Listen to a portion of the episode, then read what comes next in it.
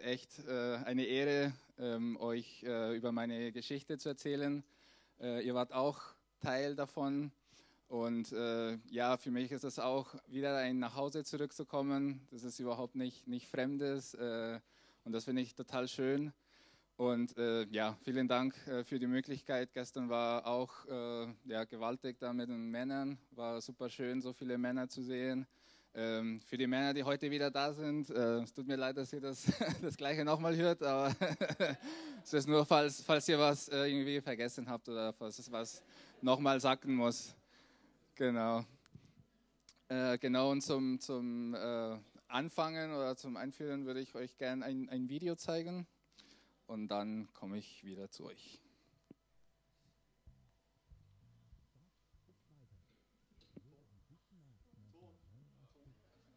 Kleinen Stadt im Norden Mexikos geboren. Das ist Jenny. Sie ist drei Jahre älter als Walter und kommt auch aus Mexiko. Die beiden sind Geschwister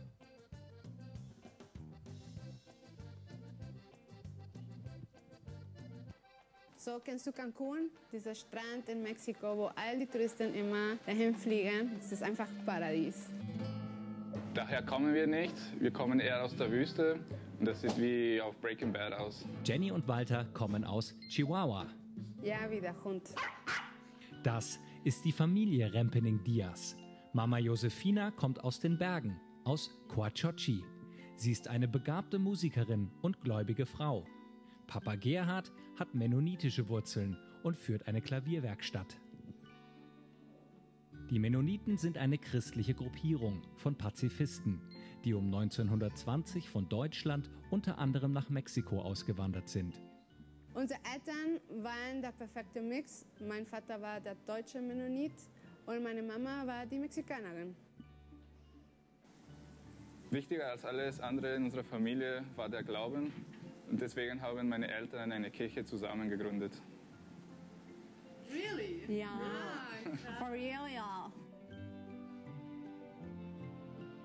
Wir haben praktisch in der Kirche gelebt. Zum Beispiel am Sonntags, wir als Familie waren eine Worship Band.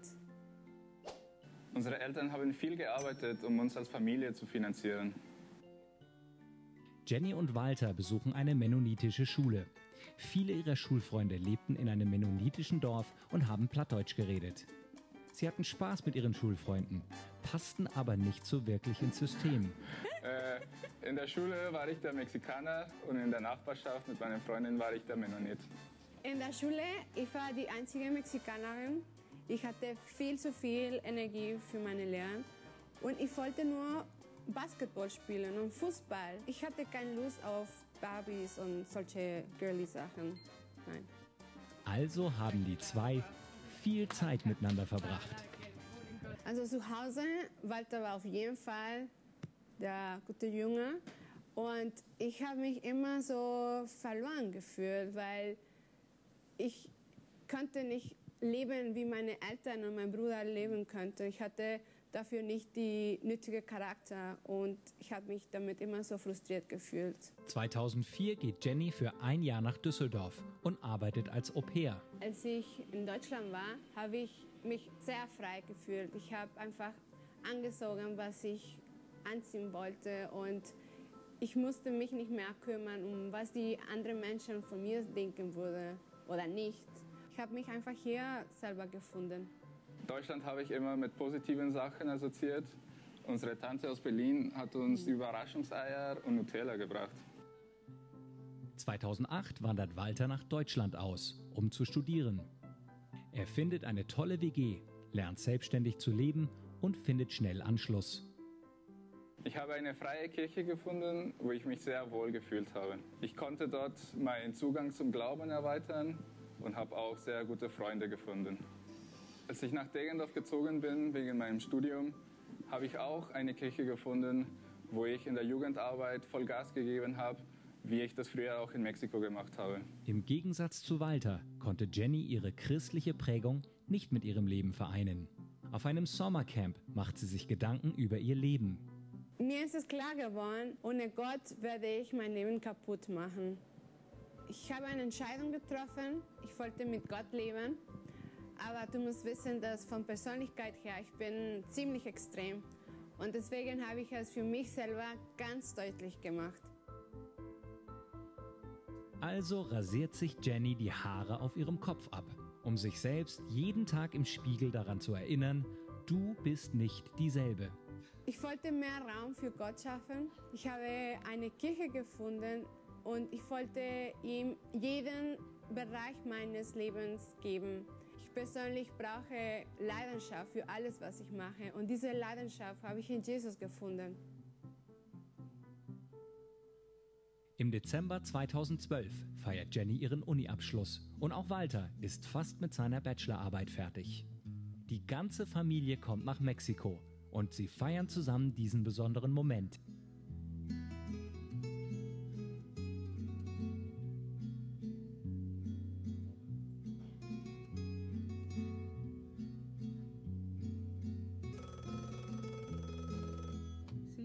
Ha fallecido tu cuñado. Ich war in der Klavierwerkstatt meines Vaters, wo ich öfters im Sommer gearbeitet habe. Dann kam meine Mutter, um sich zu verabschieden, bevor sie zur Beerdigung unseres Onkels losgefahren ist. Und eigentlich wollte die Jenny mitfahren. Aber ich war erkältet und deswegen hat es mir mein Vater verboten. Und ich war genervt und ich habe mich nur so von meiner Mama beiläufig verabschiedet. Ich habe weiter mit meinem Dad in der Werkstatt gearbeitet und abends sind wir dann zusammen mit meiner Schwester essen gegangen und danach sind wir heimgefahren. Dann hat das Telefon geklingelt. Mein Onkel war dran und hat gemeint, äh, das Auto mit meiner Mutter, meiner Tante und zwei Cousinen ist nicht angekommen.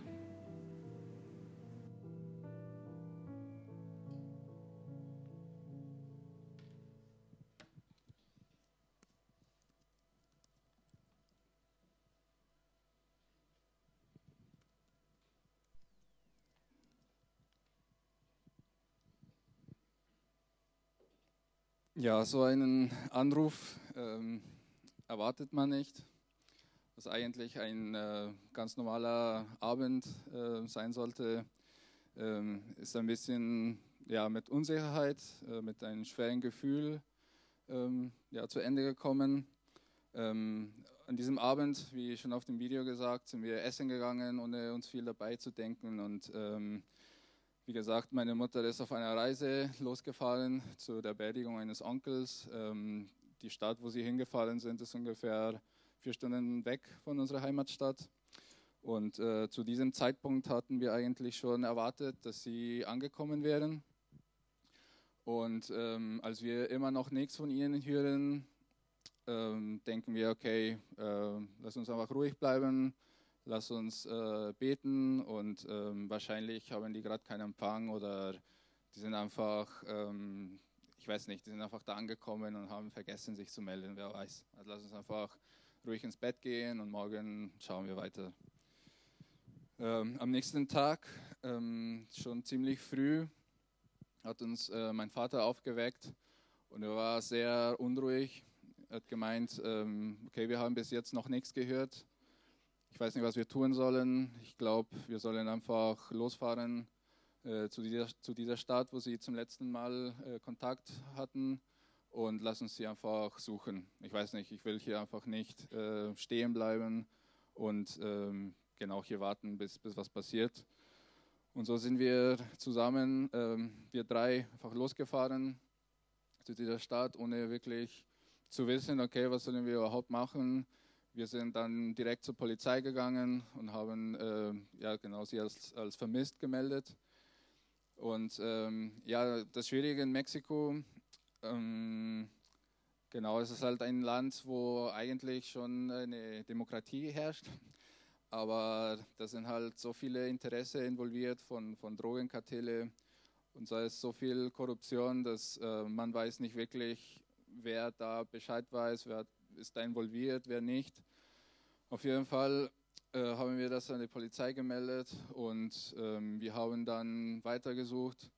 Ähm, ohne jemanden zu, zu, um Hilfe zu bitten, sind ganz viele Freunde aus, aus, aus unserer Heimatstadt äh, runtergefahren. Wir hatten auf einmal eine kleine Mannschaft von, von zehn Mann, die mit uns, äh, ja, auf meine Mutter und meine Tante und meine zwei Cousinen gesucht haben. Und ähm, ja, wir waren da in diesen Tagen eigentlich ähm, ja, mit einer guten Einstellung. Wir hatten Hoffnung, dass wir sie finden würden. Wir waren echt ja, positiv äh, drauf, sage ich mal, trotz allem. Und wir haben halt äh, ganz viel Unterstützung bekommen durch Gebete, durch, durch Nachrichten, die wir bekommen haben, von wegen, hey Leute, wir beten für euch, ähm, ihr werdet sie finden und äh, habt Mut. Und äh, nach drei Tagen ungefähr haben wir die Suche dann aufgegeben. Ähm, wir haben gemerkt, dass, dass die Polizei auch ein bisschen unruhig war in dieser Stadt. Wir haben gemerkt, dass, dass es vielleicht besser wäre, wenn wir jetzt äh, wieder nach Hause fahren. Ähm, und so sind wir wieder äh, zurück nach Hause. Und trotzdem hatten wir wieder diese, diese Hoffnung und dieser Mut. Ich weiß noch, ähm, wir haben so ausgemacht, dass wir uns bei einer Tante treffen, also unsere ganze Familie, um einfach da zusammen auf sie zu warten. Und als wir dahin gefahren sind, weiß ich noch, dass äh, meine Schwester und ich haben gesagt, hey, lass uns deine Gitarre mitnehmen, dann können wir da bei meiner Tante auch ein bisschen Lobpreis machen, um, um meine Verwandtschaft ein bisschen zu ermutigen, weil die meisten sind nicht gläubig und so haben wir gedacht, ja, wir bringen da einfach ein bisschen, ein bisschen Mut und, und Hoffnung und ja, voll gut. Und ähm, als wir da angekommen sind bei meiner Tante, es hat nicht lange gedauert, also vielleicht so zwei, drei Stunden. Und dann äh, haben wir die Nachricht empfangen, dass äh, die Leiche, also von meiner Mutter und von meine, meiner Tante, meine zwei Cousinen, gefunden wurde. Und das war Genau, einfach eine, eine Bombe. Also man hat gespürt, wie in diesem Haus, als die Nachricht rauskam, wie alles einfach runtergebrochen ist, wie meine Oma, meine Tante einfach angefangen haben zu, zu, zu weinen, unkontrolliert und äh, die ganzen Menschen, die da waren, das war einfach ein Chaos. Also man hat wirklich gespürt, wie eine Wunde ähm, in unserer Familie einfach gerade ja, runtergeschnitten wird. Einfach, es war diesen, diesen Moment habe ich noch mega stark in Erinnerung. Ich weiß noch, ich war in dem Haus und ich habe da ähm, eine E-Mail an Kostas geschrieben. Da hatte ich noch so Kontakt früher mit euch gehabt, dass, dass äh, meine Mutter vermisst ist. Und da weiß ich noch, wie ich da stand und die Mail schrieb. Und äh, Fabian hat sie auch jetzt die letzten Tage wieder gelesen. Und das war, es ist halt mega, mega präsent, dieser Tag. Ähm, Genau, also was äh, die Absicht, die wir hatten, da voller Hoffnung Lobpreis zu machen, hat sich sehr schnell erledigt. Ähm, und so haben wir zusammen genau getrauert, geweint. Und ähm, am nächsten Tag weiß ich noch, dass ich, als ich auf, aufgewacht bin, habe ich so gehofft, dass alles einfach ein Albtraum wäre. Ich habe einfach so gehofft, okay, ich wache jetzt auf und es ist alles normal. Es war einfach nur so genau eine Erinnerung oder einfach ein, ein, ein, schlimmes Erlebnis von früher oder was auch immer. Aber es war meine neue Realität. Und so die, in den nächsten Tagen haben wir die, die Beerdigung gehabt und ähm, ja, meine Mutter war Musiklehrerin da in einer mennonitischen Schule und meine zwei Cousinen waren auch äh, Dozenten an einer Hochschule da in der Stadt. Und es war, es war gewaltig einfach die, die Teilnahme an dieser Beerdigung. Also es waren echt, glaube, um, um, die 1000 Menschen da. Und ähm, es war sehr, sehr stark einfach zu sehen, wie die ganze Stadt uns da unterstützt hat und wie da die Stadt uns ähm, genau und unsere Freunde einfach da gezeigt haben, dass, dass wir wichtig für sie sind. Und äh, wir haben einfach viel Liebe da in diesen Tagen, in diesen nächsten Wochen gespürt. Ähm, genau, aber das ist halt nicht so, so verblieben ähm, da ist es halt öfters so, dass, dass Menschen so Situationen ausnutzen und dann, äh, ja genau, um andere Menschen zu betrügen. Und so hat mein Dad äh, einige Anrufe bekommen, dass die angeblich die Mafia uns noch weiter sucht, dass, dass äh, genau, dass sie einfach noch äh, zu uns kommen werden. Und ähm, wir sind dann in Panik äh, geflüchtet aus, aus unserer Heimatstadt zu einem Onkel, der weiter im Süden wohnt. Und äh, ja, das war auch ja, schrecklich, also dass das halt nicht einfach aufhört, sondern okay, jetzt müssen wir auch Angst um unser Leben haben, weil man weiß nicht, okay, das waren vielleicht einfach Menschen, die, die das ausnutzen wollten, die ein bisschen Geld kassieren wollten, aber genau, man weiß es nicht. So sind wir genau für ein paar Wochen äh, geflüchtet, äh, bis wir da ein bisschen runtergekommen sind und ein bisschen einen klaren Kopf bekommen haben. Und äh, in dieser Zeit ähm, genau hat mein Dad entschieden, dass äh, er und meine Schwester nach Deutschland auswandern würden. Also wie schon im Video äh, gesagt wurde, ich war schon zu dem Zeitpunkt hier in Degendorf und hat äh, hier studiert und war schon fast fertig mit meinem Studium. Also genau. Und deswegen haben wir gemeint, okay, ich will noch einen Master machen, dann, dann lass uns einfach hier neu anfangen. Ähm, genau. Und so haben mein, mein Dad und meine Schwester ähm, genau unser, unser, komplettes Eigentum sozusagen verkauft, aufgelöst, äh, großen Flohmarkt gemacht und sind wirklich alles losgeworden. Und ähm, ich bin dann ziemlich zügig zurück nach, nach Deutschland gekommen. Genau, also eigentlich war der Plan nur über Weihnachten in Mexiko zu sein. Ähm, von dem her bin ich auch relativ äh, schnell zurück nach, Haus, äh, nach, ja, nach Hause, nach Degendorf, genau. Ähm, und da, genau, das war dann für mich so diese erste Zeit alleine ohne, ohne meine Familie. Also für mich war es ähm, am Anfang, obwohl ich nicht mit meiner Familie trauern konnte, eigentlich ganz gut, weil ich war dann abgelenkt. Also ich habe einfach diese, diese Realität, diese Umstände, also meine Familie, das Ganze habe ich nicht so vor Augen gehabt. Und ich habe mich äh, auf meiner Master, äh, Bachelorarbeit konzentriert und habe mich da einfach genau komplett abgelenkt und ähm, was ich da auch sehr stark gemacht habe, ist, dass ich mich einfach durch, durch Bibellesen, durch Beten, durch, durch Lobpreis einfach so tragen konnte, ein bisschen so meine, meine Gefühle und ähm, genau alles, was in, in meinem Kopf ging, konnte ich in dieser ersten Zeit schon ein bisschen so, ja genau, das, das so verarbeiten und das einfach so, bis ich ähm, mit meiner Bachelorarbeit fertig war, das so machen. Und dann hatte ich auch die Aufgabe, als das Ganze mit dem Studium äh, vorbei war, äh, eine Wohnung für uns drei zu suchen. Ähm, es sollte weiter nach München gehen. Ähm, und genau, das war dann das nächste Ziel, okay, jetzt eine, eine Wohnung für uns drei zu finden. Und ich habe Gott sei Dank was in, in Freising gefunden. Und äh, genau, da haben wir unseren Start gehabt. Und ähm, das, das äh, Starke ist, dass ähm, als, als mein Dad und meine Schwester ankamen, konnte ich endlich wie, wie, wie aufgeben oder wie, wie mich loslassen. Auf einmal musste ich nicht mehr so, so stark für mich selber kämpfen, weil ich habe das Gefühl gehabt, okay, mein, mein Vater meine Schwester sind da, jetzt habe ich auch einfach meine Familie hier, jetzt kann ich einfach loslassen. Und ähm, ja, in dieser Zeit war es auch schwierig, ähm, weil ich musste auch neben dem neuen Studium, was ich da angefangen habe, ähm, muss ich auch meinen Dad und meine Schwester äh, mit ihrem Start in Deutschland unterstützen, dass sie, also meine Schwester war, wie schon im Video beschrieben wurde, mit ihrem Studium fertig. Sie konnte sozusagen jetzt hier einen Job suchen und auch für meinen Dad und ähm, da war ich sozusagen äh, das Ansprechpartner. Also ich weiß noch, wenn ich ähm, nach Hause gekommen bin von der Uni, war so das nächste, so mit, mit vielen Fragen, so, ah ja, und wo muss ich das machen und an wen soll ich das schicken und, und kannst du das lesen, um, um das irgendwie zu korrigieren und damit wir das losschicken können? Und ja, okay, das war so eine Zeit am Anfang. Ähm, und irgendwie langsam ist ein Bruch in meiner Beziehung zu Gott passiert. Also genau als ich da endlich wie loslassen konnte, habe ich ähm, genau mein, mein Vertrauen an Gott komplett verloren. Also ich konnte auf einmal keine, keine Bibel mehr lesen. Für mich war die Bibel wie, wie leere Worte. Also wenn ich die gelesen habe, das hat mir überhaupt nichts gesagt, das hat überhaupt nichts mit meinem Herzen gemacht.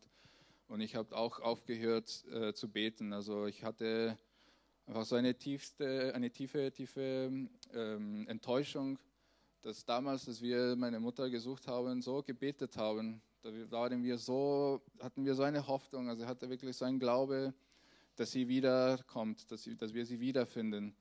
Und danach war es für mich so, okay, dann sind meine Gebete umsonst, weil, weil ich habe ja gebetet, ich habe ja ähm, an dich geglaubt, Gott, ich habe wirklich dich vertraut, dass du sie wieder zu uns bringst. Aber es ist halt nicht so geworden. Und da genau ist für mich einfach so eine, eine, eine Enttäuschung entstanden, dass ich nicht mehr beten konnte. Und was ich da angefangen habe zu machen, ist, dass ich einfach Briefe, Hassbriefe an Gott geschrieben habe. Ich habe ein Buch gehabt, wo ich immer wieder geschrieben habe, also alles, was in meinen Gefühlen gerade geht, also was ich so, so schlimm an Gott finde, warum, warum er so das gemacht hat, warum hat er das erlaubt. Und das habe ich einfach alles, alles geschrieben. Und äh, ja, also ich habe mich da wortwörtlich äh, ausgekotzt einfach an Gott, weil ich, ich wusste nicht, wie, wie, wie ich das sonst machen sollte.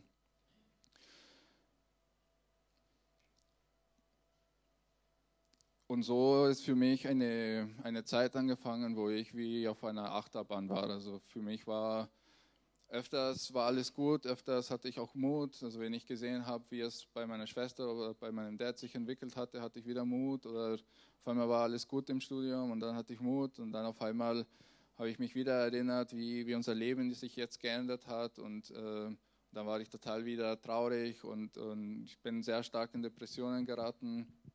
Und ich hatte nicht wirklich so einen so ein, Halt. Also ich habe, ähm, ja, wie, wie das immer so in Situationen ist, äh, da sind die, die, das Timing einfach nie richtig. Also ich fange in einer neuen Stadt an, in einer neuen Umgebung mit so einer Last und ohne wirklich Anschluss zu finden auf meiner Uni. Und äh, ja, gemeindetechnisch war es auch am Anfang nicht so easy, dadurch, dass wir ja in, in Freising gewohnt haben und unsere, also meine Schwester und ich haben damals das ICF besucht und es, es dauert alles, es braucht alles seine Zeit. Es geht nicht von heute auf morgen, dass man sofort da ist und Anschluss findet. Und da haben wir uns schon sehr, sehr alleingelassen gefühlt. Und in dieser Zeit, wo ich eigentlich keinen kein Zugang zu Gott hatte, wo ich ja wirklich nicht durch Gebet, durch Bibel, alles, alles war schlimm, also ich konnte überhaupt nichts damit anfangen, ähm, bin ich auf ein Buch gestoßen, der mich sehr, sehr berührt hat. Und das Buch heißt äh, Die Hütte. Ich weiß nicht, also es ist recht bekannt und ich weiß, für viele ist das äh, ja nicht so toll und viele feiern das, aber für mich, ähm, was es mich da so geholfen hat, ist, dass in diesem Buch erlebt ein, ein Charakter, also ein Mann, auch so eine ähnliche Situation, wo seine Tochter ermordet wird und dieser Mann hat ähm, genau einfach eine, eine Begegnung mit Gott in einer Hütte. Und Gott wird halt als, als eine, eine, eine schwarze Frau beschrieben, die für ihn Frühstück äh, kocht und, und mit ihm so Zeit verbringt. Und da ist auch Jesus. Und das, ist, das sind alle sehr persönliche Begegnungen. Das ist, was mich so begeistert hat. Dass ich habe mich damals so danach gesehnt, einfach Gott wirklich zu sehen. Also ich weiß nicht, wie viele von euch sich das wirklich auch mal gewünscht haben, dass ich würde so gerne einfach Gott hier so direkt vor mir haben und wirklich mit ihm so reden zu können und nicht so, nicht so alles so kompliziert, so alles nur in meinem Kopf. Und durch dieses Buch, ähm, es war echt interessant, weil, weil äh, dieser Mann im Buch hat genau die gleichen Fragen an Gott gestellt, die ich eigentlich hatte. Und ähm, genau das hat mich schon enorm geholfen, einfach so sozusagen mein, mein Trauer auch ähm, so weiter zu, auszuleben. Und ähm, genau, zumindest hatte ich da auch so, konnte ich mich mit diesem Charakter identifizieren und auch diese Situationen, die ich jetzt gerade nicht selber erlebt habe, zumindest so zu lesen. Und das hat mich sehr, sehr ermutigt. Wie gesagt, ähm, diese Zeit ging so ungefähr für zwei Jahre, wo ich genau einfach keinen kein Halt hatte, wo ich immer so gerungen habe, wo ich ähm, ja, praktisch versucht habe, ohne Gott zu leben, wo ich gesagt habe, ey, ich kann, ich will nicht mehr einfach mit Gott gehen, weil ich, weil das, das stimmt nicht. Also das, was, was er sagt und was, was ich so als Kind gelernt habe in, in, in, in der Kirche, das stimmt alles für mich nicht. Und es war immer so ein Ringen, weil ich habe auch viel mit Gott erlebt. Also in meinem Leben habe ich einfach so viel mit Gott erlebt, auch als ich zum Beispiel nach, nach Deutschland ausgewandert bin, habe ich so viel mit Gott erlebt, so viele Situationen, wo ich auch seine, seine Hand gesehen habe und seinen Halt. Und deswegen war es so schwierig für mich, einfach, einerseits gibt es diesen Bruch, aber andererseits habe ich schon einen Weg mit, mit, mit Gott äh, gehabt. Und ich weiß, ähm, es war die letzte, der letzte Sonntag, ähm, ja, 2015, und äh, ich war im ICF auf einem Gottesdienst Und ähm, da ging es viel, okay, über das nächste Jahr und äh, ja, typisch, ne, Silvester, äh, neue Vorsätze und so Sachen. Mm, aber ich hatte, ich war ja auf einem Punkt, wo ich nicht mehr so weiterleben wollte und, oder konnte. Es war, der Schmerz war einfach schon zu groß und das Leben war einfach zu, ja, zu unschön. Also einfach immer so deprimiert zu leben, das, ist, das macht keinen Spaß. Und ich habe in diesem Gottesdienst für mich entschieden, okay, also Gott, ich, ich habe keine Ahnung, wie das mit dir funktioniert. Ich habe keine Ahnung, wie du Sachen entscheidest. Äh, wann, wann hörst du Gebete, wann nicht, wann, wann wirkst du, wann nicht. Ich habe keine Ahnung, aber ich will, ich will nächstes Jahr einfach anders leben. Also ich will wirklich nicht so in Depressionen hängen, nicht, nicht in, in meinem Selbstmitleid leben, sondern ich will wirklich einfach aus diesem Lauch rauskommen. Und ich weiß, ab dem Zeitpunkt ähm, bin ich die Sachen wirklich angegangen. Also ich habe dann wirklich Workshops gesucht im ICF. Also ich habe mich zu, zu vielen Sachen angemeldet, wo ich danach gedacht habe, so, ey Mann, das war echt, echt äh, heftig. Ähm, aber das waren Workshops, die mich sehr weit gebracht haben. Und äh, ich habe mir auch Hilfe geholf, äh, geholt, also auch in, in Form von, von Hauskreise, die wir da hatten, also wo ich auch mit anderen, anderen Männern da unterwegs war. Und jetzt im Nachhinein, ähm, das ist jetzt mittlerweile, genau, also sieben, sieben Jahre her, also seit 2012, genau, das, das, das mit meiner Mutter und so ähm, oder genau, ähm, wenn ich nach hinten schaue, die Sachen, die, die, die mich wirklich so geholfen haben, ist zum einen, dass ich habe gelernt, wirklich ehrlich, ehrlich zu Gott zu sein. Ähm, ich bin in einer Kirche aufgewachsen und ähm, ich bin immer so mit der Idee aufgewachsen, dass, dass ich darf mit Gott nicht zu grob sein. Oder ich darf, genau, ich darf einfach Gott nicht meine, meine schlechte Seite, ich muss immer nur meine Schokoseite an Gott zeigen. Und das ist halt äh, ja, komplett verkehrt. Also man, man liest das auch in den Psalmen. Also da ist für mich einfach David ein ganz großer Beispiel, wie er wirklich mega ehrlich zu Gott ist, dass er so ab und zu schreibt, hey Gott, du bist super, ich liebe deine Gesetze, deine Gebote sind super. Und dann ein paar Kapitel später lesen wir, hey, ich will sterben, äh, bringe alle meine Feinde um und ich kann das nicht mehr ertragen und so Sachen. Und, und ich finde, das ist wirklich, das ist Menschsein. Und, und ich finde, ich habe gelernt, also auch als Mann, das, äh, es ist auch ab und zu schwierig, äh, in Verbindung mit unseren Gefühlen zu kommen. ähm, genau, und da, da fand ich das mega hilfreich, wirklich, okay, wenn ich was fühle, wenn ich was auch, ähm, wenn das was zwischen mir und Gott ist, Darf ich das ruhig ansprechen? Darf ich das ruhig vor ihm bringen? Und etwas, was ich in, in eins von diesen Workshops gelernt habe oder was auch sehr stark ähm, im, im, ICF ähm, gelehrt wird, ist halt dieses Get Free äh, Lebensstil. Und Get Free ist äh, nicht was anderes als, als ein Tausch im Kreuz. Das heißt, dass ich hatte auch immer die Idee, dass okay, ich habe das, ähm, als ich Jesus äh, kennengelernt habe, habe ich das schon mal einmal gebetet dass ich äh, alle meine Sünde einfach abgebe und ihm, ihm aufnehme. Das habe ich einmal gemacht und dann reicht das. Aber was, was ich gelernt habe, ist, dass ich kann auch an diesem Tausch im Kreuz immer wieder, ähm, ja, dass ich das in Anspruch nehmen kann. Und ähm, das ist halt für mich so die, die ganze Gleichung, würde ich sagen, dass ähm, wenn ich ein Gefühl habe, kann ich das anerkennen, kann ich das wirklich sein lassen, ich kann das auch Gott, Gott geben und Gott sagen, hey Gott, ich fühle mich so. Aber wo es dann wirklich, ähm, wo, wo, die Umwandlung dann passiert oder was, was Revolutionäres ist, dass wenn ich sage, okay Gott, ich habe dieses Gefühl, ich gebe dir das ab und ich hole mir von dir, was du für mich hast. Also wenn ich Hass habe, dann gib mir Liebe. Wenn, wenn ich Zweifel habe, dann gib mir Vertrauen, gib mir Frieden. Und so ist es für mich einfach mega, mega hilfreich gewesen, auch andere da ins Boot zu nehmen und das nicht, nicht nur für mich alleine machen, so alleine das zu beten, sondern immer wieder mit jemandem das zu machen. Und das hat enorm viel Kraft in meinem Leben ähm, gehabt und, und das ist etwas, was ich einfach immer wieder sehe, wie viel mir das hilft, einfach diese Sachen loszuwerden und nicht einfach nur loszuwerden und, und leer zu sein, sondern auch dann von Gott was zu empfangen. Ähm, genau, und ähm, wenn ich auch mein Leben sehe, vor allem diesen, diesen Tag, wo ich entschieden habe, ähm, mit Gott wieder neu anzufangen, mit Gott wieder neu zu starten, ist das, ich glaube einfach fest daran, dass wir ab und zu ja, diese Hürde überwinden müssen, dass wir Gott nie komplett verstehen werden. Und es gibt vielleicht Situationen in unserem Leben, wo wir nicht wissen, wieso oder warum.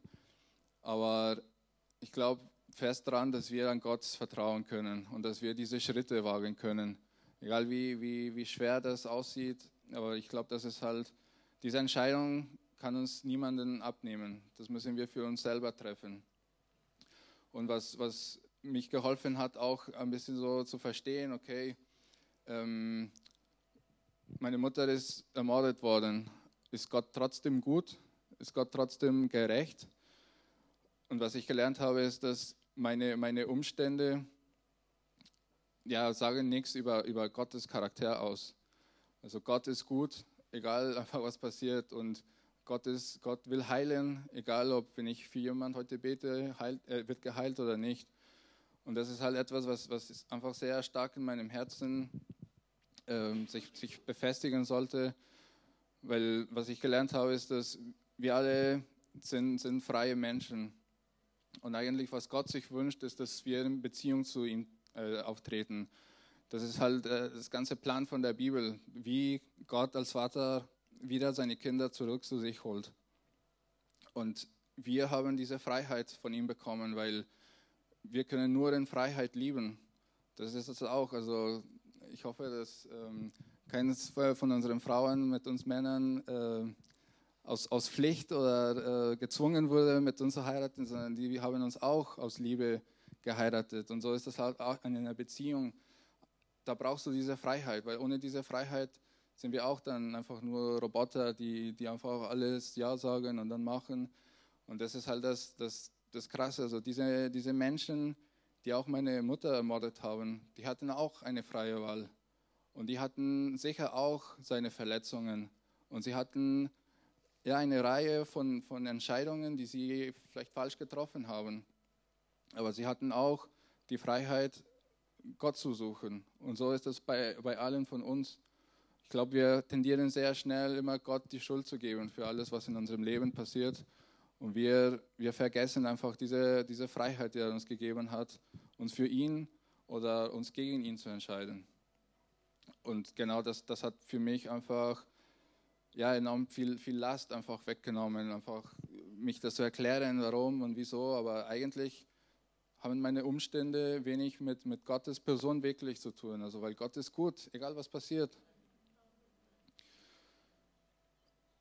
Und ähm, genau, also was, was äh, für mich auch schwierig war, ähm, und das, das machen wir alle, ist, dass ich in diesen Jahren, wo, wo ich ähm, genau mit meinem Vater und meiner Schwester da zusammengelebt habe und wo es so schwierig war, hier wieder Fuß zu fassen in Deutschland und wo ich auch ein bisschen mehr so Verantwortung tragen musste, da ist da auch ein bisschen ein, ein, ein, ein Bruch in meinem Vaterbild äh, passiert, also wo ich ähm, genau, also jetzt nicht, nicht so stark auf meinen äh, Vater aufschauen konnte.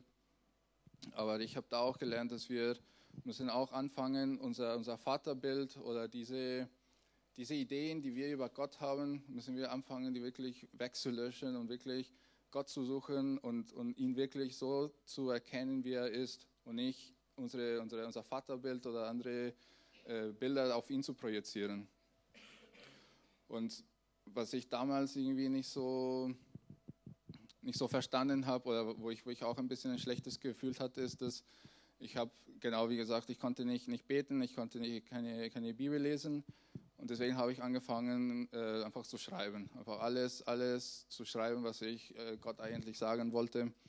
Und damals habe ich das als sehr, ja, so, keine Ahnung, rebellisch oder, oh Mann, ich, ich, ich lebe einfach voll, voll weg von, von was Gott sich wirklich von mir wünscht. Aber eigentlich bin ich trotzdem in Beziehung zu ihm eingetreten, weil ich habe einfach trotzdem, wie David, auch einfach ihm meine Gefühle gezeigt. Und das war für mich auch jetzt ein Weg, wie, wie bekomme ich einen neuen Zugang zu Gott. Und das, das ist enorm wichtig, weil wir sind nicht alle gleich.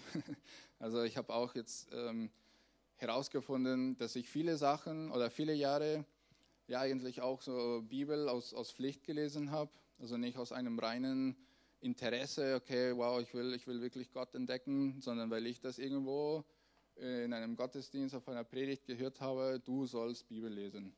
Und bei mir war es sowieso ähm, durch, meine, durch meine Kindheit immer so ein, ein Leistungs, äh, ja, so eine Leistungsorientierung, dass ich immer äh, zum Beispiel mir die, die Liebe meiner Eltern durch Leistung äh, gewon, äh, ja, gewinnen wollte. Also ich wollte immer gute Note schreiben, ich wollte immer brav sein, damit sie mich lieben. Das war immer meine Strategie. Und das habe ich auch auf Gott projiziert, diese gleiche Strategie. Und die, die funktioniert einfach nicht, weil bei Gott brauchen wir keine Strategien. Also Gott, Gott liebt uns schon. Also Gott ist, ist der Vater, ist der liebende Vater, der uns schon liebt. Und wir müssen nichts tun, um seine Liebe zu gewinnen. Es, es gibt nichts, was, was, ähm, was du machen kannst, um, um diese Liebe noch mehr zu kriegen. Er hat dich schon so geliebt. Und das ist halt das Ziel von Jesus, einfach uns wieder zurück zum Vater zu führen.